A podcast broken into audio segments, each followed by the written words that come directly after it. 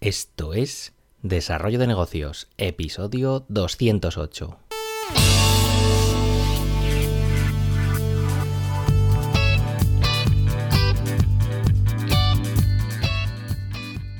Muy buenos días, ¿qué tal? ¿Cómo estás? Bienvenido, bienvenida de nuevo al podcast Desarrollo de Negocios, el programa donde ya sabes que hablamos de ideas, de casos, de estrategias, de bueno, de todo aquello que puede ayudarte a crear y mejorar tus propios proyectos. Al otro lado del auricular, ya lo sabes, Álvaro Flecha me puedes encontrar en álvaroflecha.com. Y bien, hoy es jueves y ya, ya, sabes lo que significa esto, jueves de preguntas. Eh, te recuerdo que puedes enviarme, si quieres, eh, tus propias preguntas, ya lo sabes, en hola.alvaroflecha.com y yo estaré encantado de, contestarlas por aquí. Así que vamos al, al meollo, vamos al lío, que si no se nos eh, pasa el tiempo y el tiempo vuela. La primera dice tal que así, ¿cómo testear una idea a un mercado de forma económica? Cuando te surge una idea en la mente, ¿cuáles son los pasos para validarla? Y de forma más específica, ¿cómo promocionarías tu encuesta, tu landing page, tu llamada a la acción a un público objetivo? Yo uso las redes sociales, eh, páginas de Instagram y Facebook, y envío algunos mensajes privados a cuentas específicas que se vinculan a un Typeform eh, con algunas preguntas para analizar el mercado pero es más difícil cuando la audiencia es bastante limitada, en mi caso solo fotógrafos. ¿Alguna estrategia o idea? Gracias. Bueno, eh, en primer lugar, aquí claro, nos faltarían muchos datos, eh, ya que no nos hablan nada acerca del negocio ni de qué quiere exactamente validar. Al contarnos que utiliza un Typeform, que bueno, es, eh, una plataforma de formularios, eh, vamos a suponer que, esta persona pues tiene en mente mm, recabar algunos datos sobre, sobre un proyecto que, tiene ahí entre manos y bueno, dirigiéndose a este, a este público objetivo pues quiere preguntarles algo. Eh, siempre hay que tener en cuenta que las personas somos muy vagas. Las cosas como son, que es así. Y yo me centraría en este caso en, en, ofrecer algún, algo de valor al usuario para que rellene ese formulario, porque si no, eh, es que nos da mucha pereza rellenar formularios. Además los formularios, eh, si quieres investigar un poco más, imagino que igual eh, es un poco más largo y ya sabes que cuanto más largo es un formulario, pues menos, menos respuestas va a obtener, porque esto, esto te lo cuenta siempre porque siempre pasa. Cuanto más largo es un formulario, eh, menos respuestas. Y, como empieces a, hacer scroll en la pantalla y veas que hay preguntas, preguntas, preguntas y, eso no acaba, pues eh, directamente dices, venga, hasta luego. Eh, algo de valor, pues quizá puedas ofrecer, no sé, algún, algún descargable, algún ebook o hacer algún descuento, quizá, vamos, o un vale, vale para hacerlo así más en formato más atractivo, pues un vale descuento en, en el producto o servicio que tienes en mente ofrecer. Aquí ya sería en cuestión eh, de pensar en qué necesidades tiene tu usuario exactamente. Eh, por otro lado, no, me parece nada complicado el asunto que, dice aquí de, alcanzar a su audiencia, porque bueno, está muy, muy, segmentada, porque son, son fotógrafos, por lo que con la segmentación de, los anuncios de Facebook y de Instagram, pues desde luego va a llegar muy bien a este público objetivo. Eh, para crear la landing page eh, de la forma más sencilla posible, pues yo te recomiendo una herramienta que me gusta mucho que se llama CARD, es C-A-R-R-D, con la que se pueden crear, pues ya te digo, landing page eh, como churros, en 5 vamos, cinco minutos o poco más, con formularios y, mm, muy profesionales, muy fáciles de hacer, cualquiera sin conocimientos casi, vamos, nada, no necesitas, si te manejas un poco con el ordenador, sabrás hacerlo. Y vamos, el resultado visual es bastante, bastante bueno. Además es súper barata, creo que desde 9 dólares al año, ojo, 9 dólares al año, que no es nada, pues puedes crear varias landing pages que incluso con dominio propio, o sea que yo para testear esta, este tipo de cosas, de ideas, pues eh, yo la recomiendo mucho y de hecho si queréis que analice esta herramienta más a fondo, que haga un, una especie de video tutorial, pues ya sabéis, pedídmelo y me pongo con ello. Así que, bueno, pregunta respondida, vamos con la siguiente, que si no se nos echa el tiempo encima. ¿Qué hacer para ampliar mi negocio sin dañar mi matrimonio? Estoy casado desde hace, desde hace 15 años y tenemos dos niños pequeños y una hipoteca. Estoy vendiendo en Etsy y me está yendo muy bien. También que siento que podría ir a tiempo parcial a mi trabajo y dejarlo incluso si aumentase mi inventario en Etsy. Sin embargo, mi marido tiene verdadera ansiedad al respecto. Me encanta mi pequeño negocio de comida. Siento que estoy lista para escalar y dedicarle más tiempo y estoy segura de que en mi puesto de trabajo actual me dejarían ir a tiempo parcial. Siento que el riesgo es muy bajo y aunque posiblemente estaría menos disponible en los fines de semana, no debería tener tanto impacto en nuestra familia. ¿Alguien más ha pasado por una experiencia como esta? ¿Qué debería hacer? Bueno, el tema de la gestión de, tiempo emprendiendo y los problemas que conlleva, pues al final es todo un clásico y bueno, es un problema que se multiplica si hay familia de por medio, especialmente.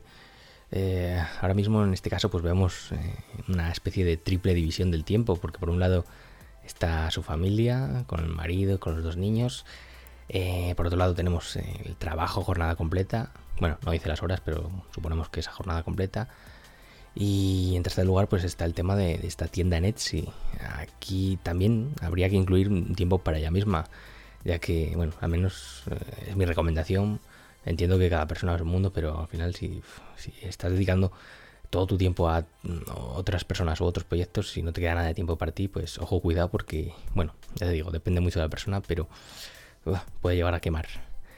Al final, eh, si sumamos eh, horas de sueño, horas de trabajo por cuenta ajena, pues ya vemos que, que el tiempo que queda para, para, el resto de cosas, pues va bastante justo. Por lo que, bueno, si quiere aumentar las horas eh, dedicadas a este negocio, pues cosa que me parece, me parece muy bien porque tiene buena pinta, pues ahí tocaría reducir horas de, otro sitio, porque al final los días duran para todos 24 horas. Y aquí es donde mucha gente comete el error de quitarse horas de sueño. Yo esto ya te digo, no lo veo, es opinión personal, porque creo que si no descansas lo, lo suficiente, pues no rindes y por muchas horas que ganes por ese lado, por muchas horas que le ganes al sueño, al final las pierdes porque el rendimiento que vas a tener en el resto de tareas eh, va a ser mucho menor del que tendrías si hubieses descansado bien. Además de que estás machacando tu salud, porque yo intento no dormir nunca menos de 7 horas porque eso es sagrado.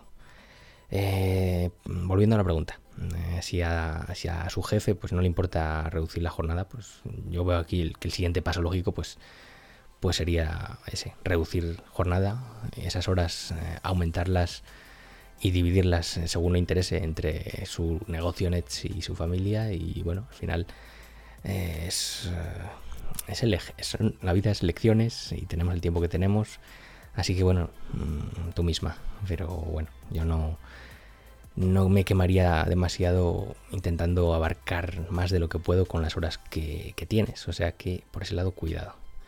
Venga, va, vamos a por otra pregunta que nos dice así. Estoy publicando en mi blog regularmente para mejorar mi posicionamiento. Las publicaciones tienen entre 350 y 700 palabras. El objetivo es publicar dos o cuatro veces al mes. Esto me ayudará a posicionar. Me dicen que más de 2.500 palabras es mejor. Esas son muchas palabras para algunos de los temas sobre los que estoy escribiendo. También estaba considerando hacer un vídeo de acompañamiento para cada publicación. Creo que ayudaría a posicionar. ¿Cómo lo ves? Bueno, el tema de la longitud de las publicaciones es eh, una cuestión también muy recurrente y yo también he pasado por el aro de intentar llegar a ese mínimo de palabras, a ver, hay que rascar más, rascar más, venga, que esto a Google le gusta y creo que eso puede ser un error al final debemos tener en cuenta que no estamos escribiendo para Google, sino para personas. Por lo que deberíamos enfocarnos pues, en redactar textos que, ayuden a resolver problemas y no solo pues, a gustarle a una máquina. Ojo que tampoco digo que, haya que descuidar el SEO, ni mucho menos. Pero es eso, el valor central de los textos pues, debería residir en, en su contenido. Hay muchos artículos que posicionan muy bien con, no sé, con 500 palabras, con 600 palabras, que igual no es demasiado, pero están ahí y superan incluso a muchos otros que tienen pues sus 2.000, sus 3.000 palabras o más. Al final pues es eso, la calidad acaba imponiéndose. Lo que no deberías hacer nunca es meter relleno para intentar llegar a un mínimo de palabras, porque al final si tu artículo responde perfectamente a una cuestión, a una duda, a solucionar un problema, con lo que sea, con 300, 400 palabras, pues ¿para qué meter más? Pues con eso está bien. Eh, todos hemos pasado por ahí. Yo también eh, me he tirado eh, en, artículos, pues venga, más, más, necesitamos más, porque si no, esto a Google no le gusta, pero no merece la pena. Es mi opinión, En cuanto al tema del vídeo, pues sí que he escuchado recientemente que si publicas dentro de, ese post un vídeo que hayas creado pues con el mismo tema, mm, lo enlazas a. lo, embebes eh, dentro de, del post, pues puede ayudar al, posicionamiento, pero mm, tampoco quiero mojarme mucho en este tema porque no es, eh, no es mi, especialidad. Y bueno, vamos que vamos súper tarde, vamos con la última pregunta que dice así.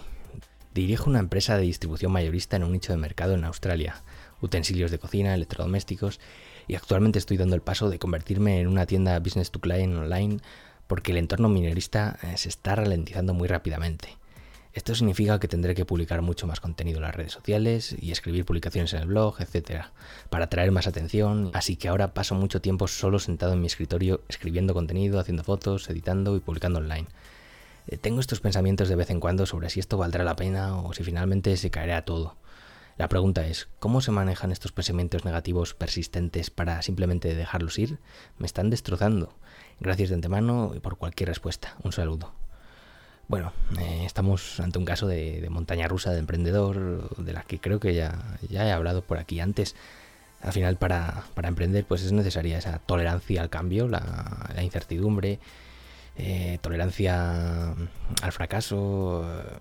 En este caso vemos como quien lo escribe, pues eh, está viendo cómo su actual modelo de negocio va a menos y ha tenido que tomar la decisión de, de virar y de centrarse en otro tipo de público también es que, bueno, no, debemos encariñarnos eh, demasiado con, nuestro propio negocio o enamorarnos, por así decirlo, ya que si no, pues cuando llegue, llegue la hora de realizar pues cambios profundos, que antes o después pues a todos nos va a llegar, pues vamos a estar más, más reacios a hacerlo y pondremos en peligro muchas más cosas. Al final, incluso debemos ver el lado positivo hasta de las crisis que están por llegar y saber obtener beneficio de, las oportunidades que ofrecen. Bueno, como diría Homer, pues la crisis de unidad. No creo que sea una pérdida de tiempo trabajar en, dirigirte hacia otro tipo de público si tu mercado pues va a la baja. Lo que sí sería una pérdida de tiempo pues es seguir empeñado en vender en un mercado en el que ya no, tienes volumen de negocio porque al final eh, pretender hacer que los resultados sean distintos haciendo siempre lo mismo pues no tiene sentido. Así que bueno, eh, yo me lo tomaría como algo positivo y eh, es muy fácil decirlo, lo sé, porque al final eh, la crisis emprendedora siempre, siempre pasa. Pero bueno, mm, tómatelo como una oportunidad y, comparte tu opinión con, una comunidad emprendedora porque eso siempre ayuda, la verdad.